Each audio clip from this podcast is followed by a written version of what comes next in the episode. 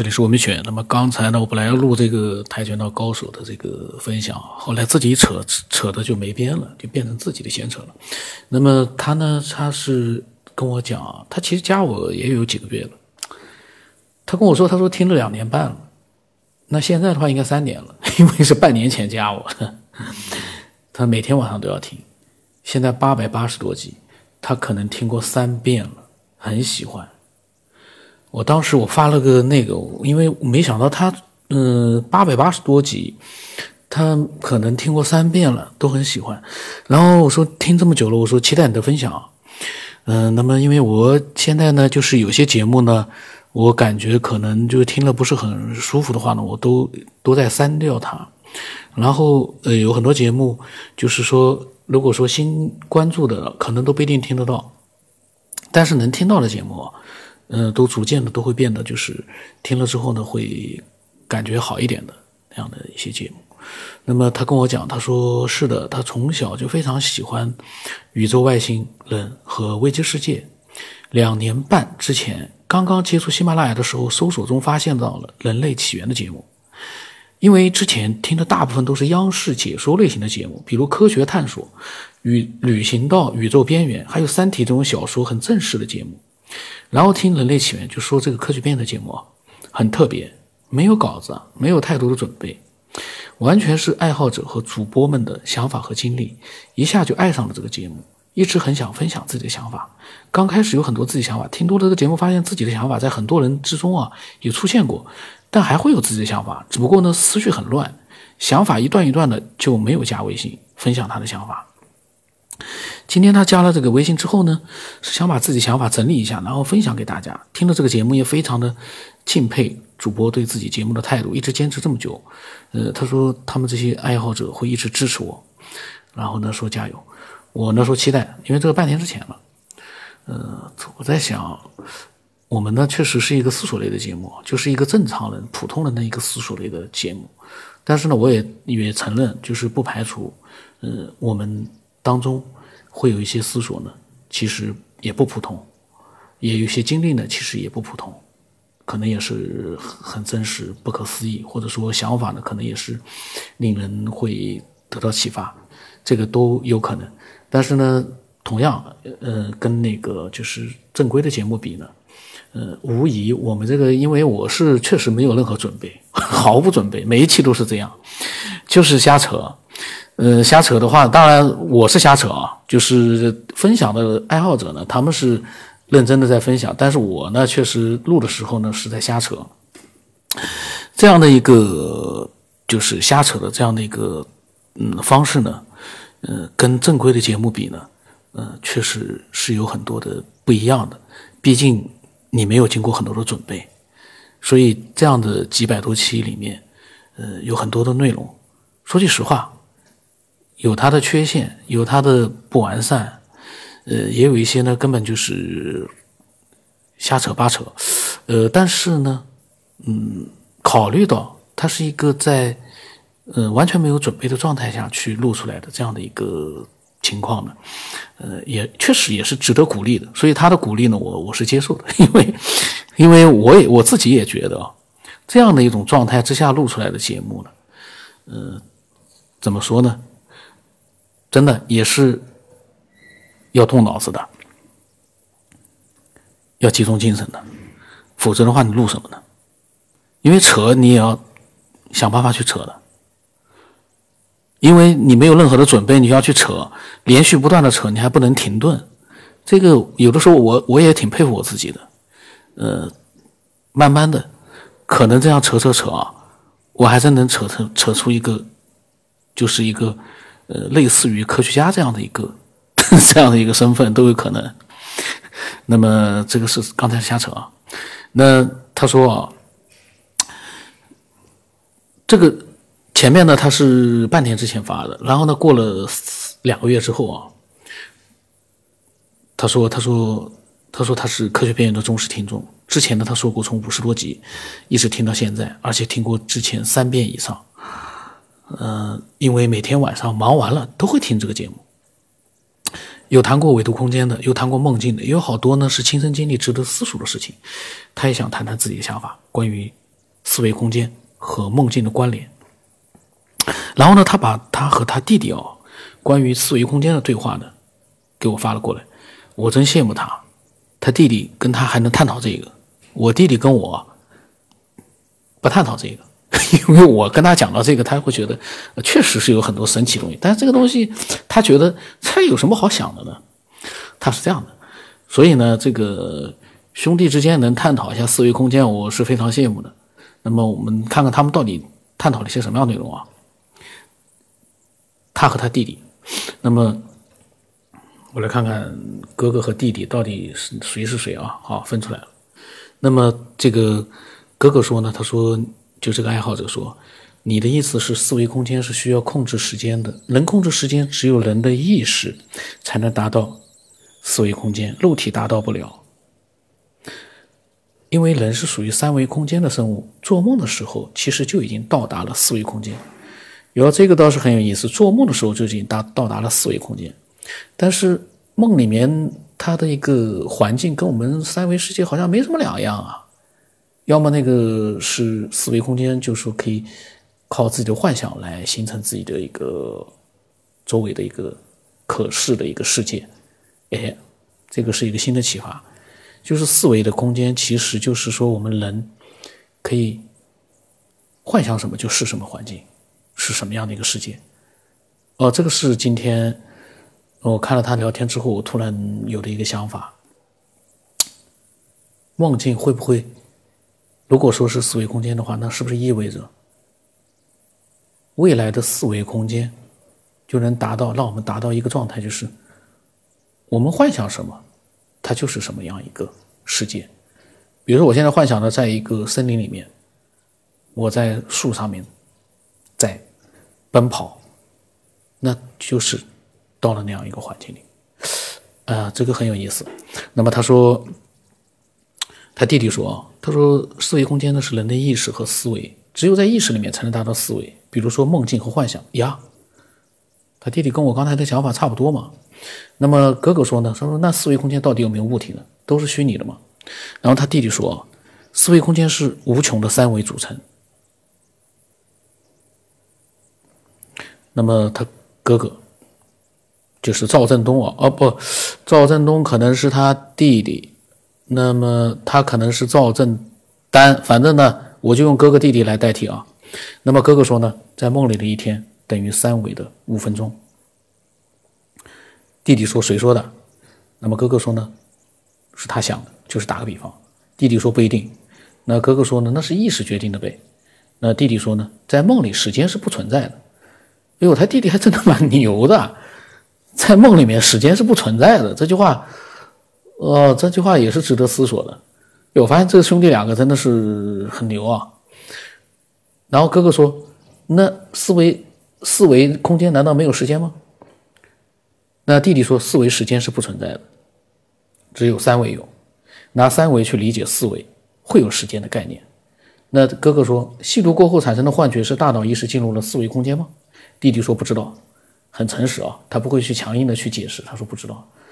这个我就想到了，有的时候在我们讨论的时候，其实碰到一些事情我们都不知道，但是呢，嗯，可能为了自己，嗯，说服对方，就会强硬的去强加很多自己的理解。表示自己呢是知道这件事，其实呢还不如干脆的说不知道。哎，这个倒是很有意思。那么哥哥说，那四维空间只能存在意识之类的东西吗？你觉得？他说。那么弟弟说，四维是可以投投影到三维的。哥哥说，比如说灵感嘛？第六感。那么弟弟说呢？按照二维和三维的逻辑，四维是跟三维有着不可分割的关系。然后他说，对的，灵感和直觉。那哥哥说，二维平面，三维立体。那么弟弟说呢？比如十二乘以十二，你怎么来得出答案？那么哥哥说呢？一维、二维、三维都有时间，按道理四维也应该有时间。然后他说，关于怎么得出答案，他说算算术，十二乘以十再加上二十四。他们俩除了是科学爱好者，同时也是数学爱好者。因为说句实话，数学我当年呃学做学生的时候数学非常好啊，但是现在你突然问我十二乘十二，我。只能硬乘了，我不会像他这样十二乘以十，然后再 加一个二十四，这个还是很牛的，很有意思。那弟弟说呢？对，如果说算术就不是直觉和思维，比如说乘法，答案是百度搜出来的，而不是算出来的。他说，如果算术就不是直觉和思维，比如说乘法，答案是百度搜出来的，而不是算出来的。这个。他说是冥冥之中有人给出了答案，然后哥哥说，嗯，他说已知的东西不算四四维呗，算命算不算四维空间？比如说大仙上身了，他会不会找四维空间的人呢？弟弟说，如果算得准的话，是真的算到，那不只是到四维了，应该是五维以上。哟，他这个弟弟还蛮玄乎的呢，已经，嗯，他已经思索到五维了。然后哥哥说呢，再说一点吓人的，这些鬼神的算不算四维空间的？那么他弟弟说，不能说是鬼神，应该说是四维以上的能量或波。哇塞，这个弟弟真的是很牛。然后他弟弟说，你大半夜不睡觉研究什么呢？嗯，然后确实我们这个听众啊，就是哥哥呢，嗯，他呢确实大半夜的都在思索，就是这样一些问题。我真希望他能多分享一些东西。我到时候录完了，我来问问他啊，最近有没有什么？想法，然后哥哥说：“四维没有生物吗？”那弟弟说呢：“自己悟，就是自己去领悟。”那么哥哥说：“四维空间的意思就是三维空间的基础上加个时间。那时间在四维不四维不存在，怎么叫四维空间呢？”然后他弟弟说呢：“他认为四维是没有生物的，只有三维有。”那么哥哥说：“到达四维之后都变成了意识了呗？但是意识只有人有，动物也没有。难道四维空间的生物远比人要高级得多，比人的意识还要强大吗？”那么弟弟说：“是的，所以人类是最接近四维空间的生物。”那哥哥说：“这样的话呢，四维空间都是虚拟的吧？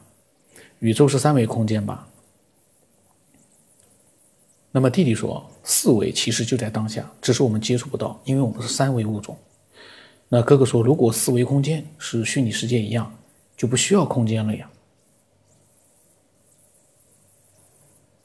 那么弟弟说呢：“我们是三维的物种。”我们的眼睛，我们的肉身，在我们的眼中的一切都是三维。然后他哥哥说呢，那宇宙是分成很多维度加在一起的呗。他们俩已经开始就跟正常聊天一样，已经各说各的了，已经就是各自在表达自己了。所以有的时候，呃，并不是很连贯啊。但是呢，我们可以通过不连贯，我们来寻找一些自己觉得非常有意思的信息和有用的信息，有启发的信息。那么弟弟说，现在科学证明是有第四维度的。那么哥哥说呢，怎么证明的？弟弟说他忘了，好像通过一些什么实验，什么量子等等。那么哥哥说，听说有科学证明，在人在濒死状态下，是有灵魂可以看到自己的身体和天花板的。呃，他说你是不是说人死后就进入了四维空间？那么弟弟说，有些人会，有些人就不会。那么哥哥说呢？他说他认为人类本身可能就是四维空间的，也许是来到了三维空间，用科学手段和人猿或者老鼠的 DNA 组合变成了人类，然后才有了肉体。哎呀，这个哥哥就是我们这个分享者，他真的是能思索很多东西的。